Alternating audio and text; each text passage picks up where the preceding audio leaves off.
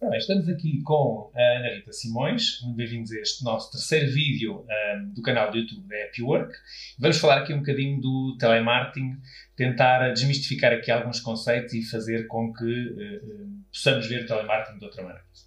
Muito obrigado pela vinda. De nada, muito boa tarde. Muito boa tarde. Então, uh, és responsável pelo outbound EDP, não Exatamente. do telemarketing. Sim, já percebi que esse é um tema sensível. Porque, qual é a diferença entre o telemarketing e o outbound?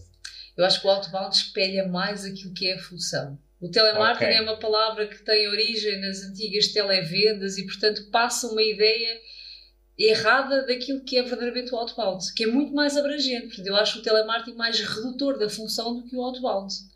Porque o outbound okay. é todas as chamadas que fazemos, não é? Portanto, o telemarketing está muito cingido àquela venda rápida e impulsiva e não espelha. Por isso é que eu não gosto tanto da palavra telemarketing é um bocadinho como as pessoas que não gostam de chamar call center e então dão-lhe outro nome, também é um bocadinho center. isso, e atendimento, etc. E VIP. Okay. Exatamente. Eu gosto que seja que a palavra espelhe aquilo que é a complexidade e o mundo de coisas que se faz numa função e não reduzir, não é? É uma coisa mais pequenina. Ok. Eu fiz uma sondagem assim à boca das urnas um, e além dos políticos, jornalistas, advogados assim, quem está mesmo, mesmo mal visto é a malta do outbound ou do telemarketing, como queira chamar. Uh, as pessoas têm razão para ter essa imagem? De todo, de todo. Aliás, eu acho é que nós temos que trabalhar em mudar essa imagem. E se bem que ela tem vindo a mudar, e aí permite-me só dizer que não sei se é tanto só o telemarketing, mas sim o call center em geral uhum. que é visto dessa forma. O telemarketing Sim. ainda mais, porque são as pessoas que nos entram pela casa adentro à noite para nos tentar vender qualquer coisa, mas o call center em si tem sido muito abordado. Aliás, esta semana teve um artigo uh, sobre uma chamada Sim. de inbound. E, portanto, o que temos que fazer é mudar a imagem. Em todas as profissões, e é uma coisa que me choca muito nesta área, temos bons e maus profissionais. Isto acontece em todos os setores, em todo lado. Mas nesta área em particular, há uma tendência natural de puxar para cima só os maus casos. Que existem, obviamente que existem, mas como em todo lado. E portanto, só vamos eh, nas redes sociais, eh, na televisão, só ouvimos aquele exemplo de ou porque fui abordada por um operador e foi terrível, ou porque é um robô, ou porque não sabia explicar, ou porque não resolveu o tema, ou porque, ainda uma questão mais lata, e que eu não sei se tu queres entrar por aí, é, ou porque trabalhar no call center é uma coisa horrorosa. E portanto temos aqui estes dois lados. Agora, a parte de há boas condições, gera muito emprego em Portugal, há pessoas a fazerem carreira disso e há pessoas que se divertem no trabalho neste setor, é algo que eu gostava mais de ver, para desmistificar esta ideia. Mas também já, já recebeste telefonemas não muito agradáveis ao telefone. Claro, Claro que sim, sim, mas também já trabalhei com pessoas da construção civil terríveis também. e não é por isso que eu vou para a rede social dizer isto, da construção civil é terrível. Porque uma das 10 pessoas ou das 100 Obviamente, obviamente. A mesma coisa na restauração, não é? Todos nós já fomos a um restaurante e que fugimos porque não gostávamos do atendimento ou porque fomos muito maltratados. E não é por isso que nós deixamos de ir a restaurantes. Portanto, esse exemplo existe em todo lado. Já tive caso enquanto cliente em que não fui atendida da melhor forma, mas trabalhando neste setor há 20 anos, conheço muitos bons exemplos, mas mesmo muitos bons exemplos. Exemplos esse, lembro-me de uma vez um cliente que veio até às nossas, à nossa sede à procura de uma pessoa vinha descobrir que era um operador de outbound, mas o senhor gostou tanto do operador outbound que foi à sede à procura dele porque lhe queria agradecer pessoalmente. Portanto, isto são o tipo de coisas que existem também num contact center. Não são só coisas más. Eu sei, mas nós somos suspeitos, fazemos parte do setor, é verdade. É verdade. E como grandes defensores da imagem deste setor, isto vai Sim. parecer eh, altamente. Bom, tem que arranjar outros interlocutores numa próxima entrevista também que estejam mais do outra banda, mas uh, faz parte, eu também estou alinhado nesta da. Eu lanço um desafio. E a verdade é que, de facto, a imagem às vezes passa é é só um lado, não é? É o lado de, do trabalhador que tem um contrato precário, quando há uma porcentagem elevadíssima de contratos que não são precários. Portanto, é... Exatamente. A questão é, há contratos precários noutros setores. E isso não é abordado, não é? Portanto, é só este setor. E há aqui um lado bom. O lado bom é que o facto das pessoas falarem tanto do setor quer dizer que ele de facto tem um peso muito grande na nossa vida. Isso é o lado bom, porque nos outros setores em que isto acontece, ninguém fala se calhar que não tem um peso tão grande. Mas hoje em dia, todos nós, a dada altura da nossa vida, ou se calhar de um mês, recorremos a um contact center.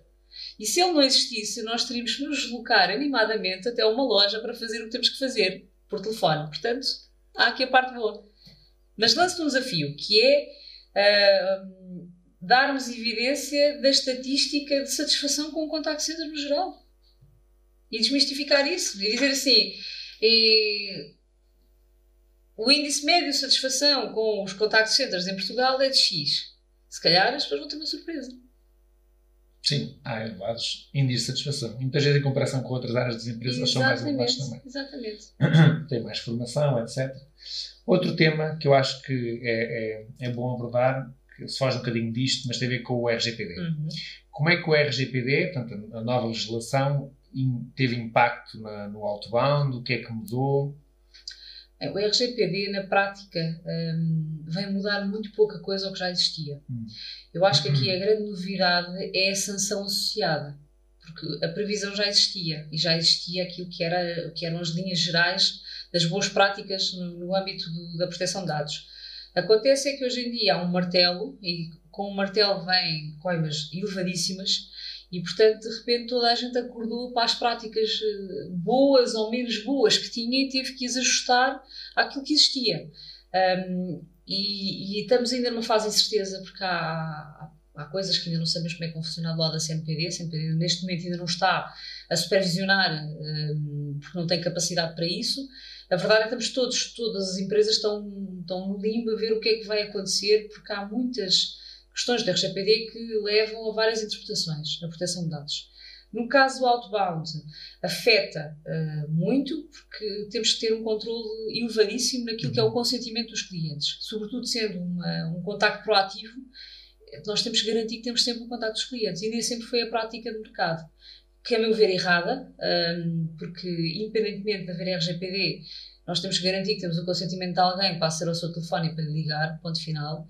Uh, mas havia algum, vá, eu não diria descontrole, mas não havia esse cuidado e, portanto, muitas vezes a prática era de contactar clientes que estavam numa determinada base de dados, que era comercializada, e muitas vezes o cliente nem sabia bem porque é que estava a ser contactado. Isto vem por regras. Regras que, na minha interpretação do RGPD, são muito boas para o consumidor e fazem todo sentido. Não sei se estamos a interpretar todos corretamente aquilo que é a lei. Porque a lei o que visa é proteger o consumidor. Ponto final. Não visa prejudicar as empresas e acabar com negócios. Não é isso que a lei visa. E, uhum. portanto, temos tido aqui interpretações não só jurídicas como das próprias, na atuação das próprias empresas muito dispares. Entre um grande proteccionismo, agora paramos o negócio, não vamos fazer nada com o outbound, por exemplo, porque não podemos, ou com uh, interpretações de que, ok, temos de ter um maior controle, isso tem um impacto no negócio da empresa, mas continuamos a fazê-lo. Portanto, a meu ver, só aumentou o controle. Que regra já existia. Faz todo sentido com o uhum. consumidor. Ou seja, uh, pergunto, eu sou um otimista por natureza, às vezes acho que chego ao ingênuo, não é? Um, o RGPD talvez ajude a limpar algumas empresas sim. com menos boas práticas. Sim, sim. E seja, que deram, muitas delas, mau nome aquilo que é o telemarketing que nós conhecemos porque houve, esse, houve essa prática durante anos de massacrar os clientes com Sim. contactos e, e, portanto, os clientes passaram a ter esta visão do telemarketing muito invasiva e que não é suposto ser. Portanto, é óbvio que, e levando aqui à questão do telemarketing, é? é? óbvio que o telemarketing não deve ser invasivo. O cliente deve uh, dar consentimento para ser contactado.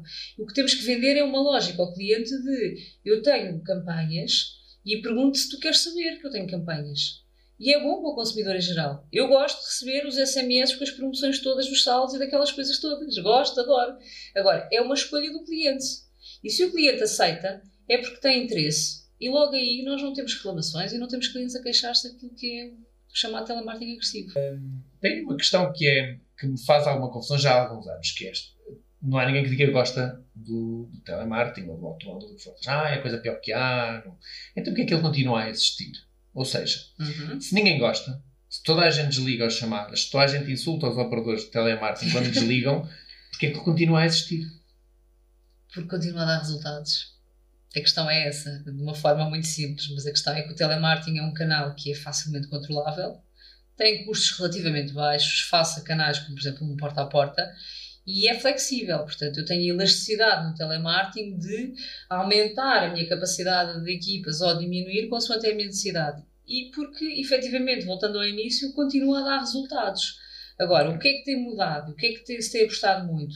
Antigamente nós tínhamos uma lógica de contacto a frio, não é? Que o cliente não faz ideia para que é que eu estou a contactar, e cada vez mais se tem trabalhado nessa lógica de contextualizar o cliente, mandar um e-mail ou um SMS antes, fazer aqui algum trabalho prévio para que no telemarketing o cliente esteja contextualizado. E por isso é que, tendo bons resultados, continua a ser um canal que as empresas apostam. E que devem apostar, a meu ver, atenção, devem apostar. Porque lá está, é com legislação a apertar, com temas regulatórios, é um canal que é mais fácil de controlar. Eu tenho tudo controlado, é? está tudo no mesmo espaço, não há equipas dispares, não há espalhadas pelo país e por isso é que é uma boa aposta. E é abrangente a nível nacional. Uma última questão, uma vez que o nosso canal tem tendência também a, e esperemos abranger um público um bocadinho mais vasto, o que é que recomendarias à pessoa que recebe uma chamada e que o produto que lhe está a ser apresentado não lhe interessa? O que é que deve dizer? De que forma é que deve tratar a pessoa que está do outro lado? Cordialmente dizer logo que não. Porque muitas vezes em telemarketing a pessoa que está a atender não tem coragem de dizer que não. E então vai deixando de arrastar. E isso tem impacto naquilo que é a eficiência do contact center. E portanto, se não quer, não quer, não há problema nenhum. A minha visão de, das vendas por telefone ou das vendas em geral é que nós somos mais do que. Nós somos consultores. A lógica é essa e acho que é para aí que temos que caminhar todos no tema das vendas. O tema das vendas é um tema de assumir que não é para toda a gente, que vão haver sempre os clientes que rejeitam. Eu acho que estamos a desperdiçar a oportunidade, não é nos que rejeitam à cabeça, é naqueles que ainda nem sequer conseguimos passar o benefício do nosso produto. Porque temos que trabalhar mais na, naquilo que é a formação, os argumentários, etc. Mas eu tenho a conseguir fazer um bom diagnóstico ao meu cliente para lhe dar uma solução de encontro ao que ele precisa. E é aí que ainda estamos a trabalhar e que temos aí um gap. E por isso é que muitas vezes o cliente diz que não, porque nem sequer percebeu o benefício. E portanto, primeiro, se não tem mesmo interesse, corte logo ali para ele ter a oportunidade de apresentar o benefício ao outro. Se não percebeu o que é que é, faça questões também. Faça questões para perceber afinal o que é que me estão a apresentar, porque às vezes pode ter uma surpresa. E pode encontrar aqui algumas características no serviço que está a ser apresentado que vão de encontro àquilo que precisa. Ok. Pronto. Muito obrigado. Obrigada aí por este convite. Muito obrigado. E desejo muita sorte aqui para, para o canal do YouTube da Happy Work. Uh, esperemos que sim. esperemos estar à altura. Obrigado. Pronto, uh, foi esta a nossa entrevista aqui, Ana Rita Simões, e uh, mantenham-se atentos, vamos ter novidades nas próximas edições. Obrigado.